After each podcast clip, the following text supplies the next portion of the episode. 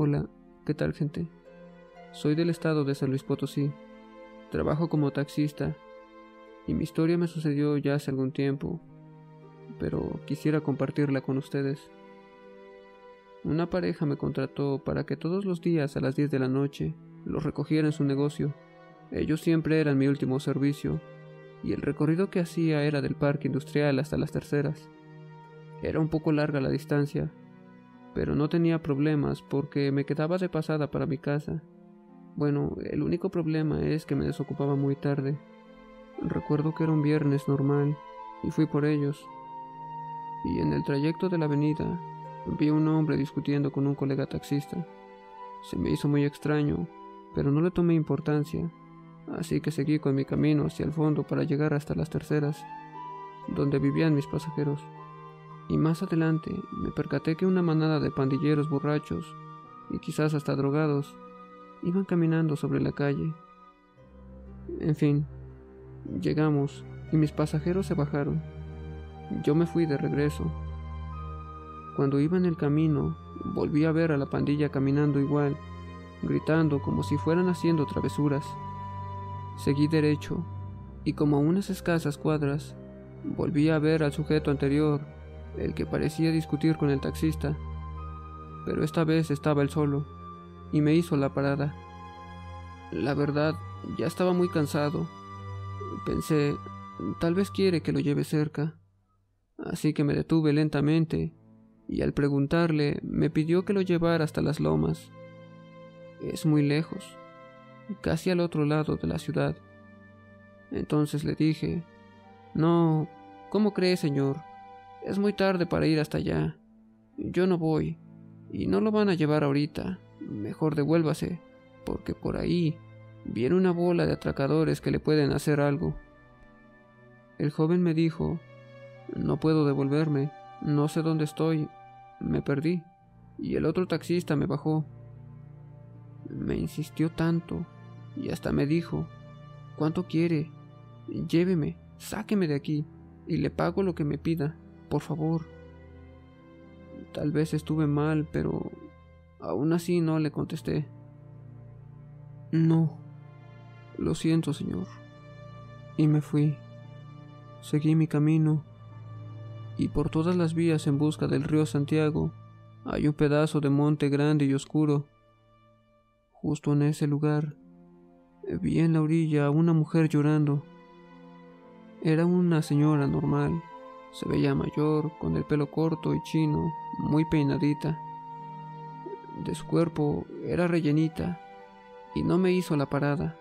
Eso sí lo recuerdo bien. Pensé en pararme, pero no quise meterme en asuntos que no eran míos.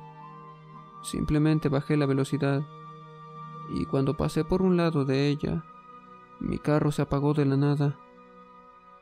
Yo pensaba que era porque iba manejando despacio. Entonces volví a dar marcha, pero este ya no quiso prender. De pronto, cuando me asomé hacia la ventana, me percaté que aquella mujer me observaba fijamente. Bajé la ventana de mi carro y antes de yo siquiera decir algo, me dijo llorando, Llévate a mi hijo, me lo van a matar. Les juro que al ver su expresión sentí un terror inmenso. Comencé a temblar y mi cuerpo se paralizó totalmente.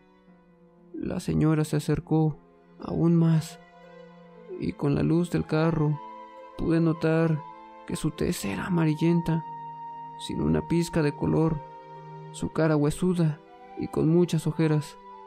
Claramente era una difunta, un fantasma o como le quieran llamar.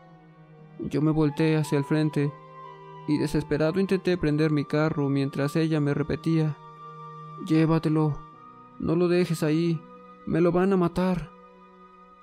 No sé ni por qué, pero le puse el cambio en reversa y de la nada el carro se prendió, y con tanto temor de verla aceleré tan rápido que me acerqué hacia donde estaba aquel joven y le dije, Rápido, súbete. La pandilla estaba como a cien metros de él y cuando de reojo vi que comenzaron a correr hacia nosotros, inmediatamente aceleré el carro y corriendo aún más rápido atrás de nosotros, pero gracias a Dios no nos alcanzaron, pues aún estaban un poco alejados. Mi pasajero y yo estábamos sorprendidos. No decíamos absolutamente nada. Cuando pasé nuevamente por donde había tenido aquel espeluznante encuentro con la señora, ya no había nadie ahí. Con mucho miedo seguí mi camino, y cuando tomé una curva para coger el río Santiago, volteé a ver por el retrovisor, y para mi escalofriante sorpresa, la señora iba con él. Ella estaba sonriendo, y yo tenía mis manos y mis pies duros. No podía frenar, solo temblaba y casi lloraba del miedo, se los juro. Cuando llegamos por el distribuidor Juárez, tuve el valor para devolver la vista hacia el retrovisor, y ya no iba la mujer. Había desaparecido. Entonces pude respirar más tranquilo y me detuve. El joven de inmediato volteó a verme y me dijo, Por favor, no me deje aquí, no sé cómo devolverme. Me vine con unos amigos a una fiesta, pero pelearon y todos corrimos y yo no conozco aquí. Le repito lo mismo, cóbreme lo que quiera. Entonces me quedé pensando y sabía que no podía arriesgarlo. No pude dejarlo ahí y solo le dije, está bien. Y nos fuimos. Pasó un buen rato para que yo pudiera tranquilizarme y hablar. Le saqué plática diciéndole que ese lugar estaba muy feo de noche y advirtiéndole que ya no se volviera a meter por esa zona, ya que lo más seguro es que esa bola de pandilleros le hiciera algo muy malo la próxima vez. Él me dijo que cuando los vio acercarse tenía mucho miedo. Quiso correr, pero sabía que lo alcanzarían. Dijo que estaba tan asustado que le pidió a su mamá que lo ayudara, pues hace dos semanas atrás ella había muerto. Ahí fue donde entendí y le comencé a preguntar si su mamá tenía tales características, y el joven sorprendido me preguntó que cómo es que yo sabía cómo era ella. Le dije, ahorita ella venía contigo, y ella me mandó a recogerte. Se puso a llorar con un sentimiento tan triste que me dio mucha lástima y lloré con él.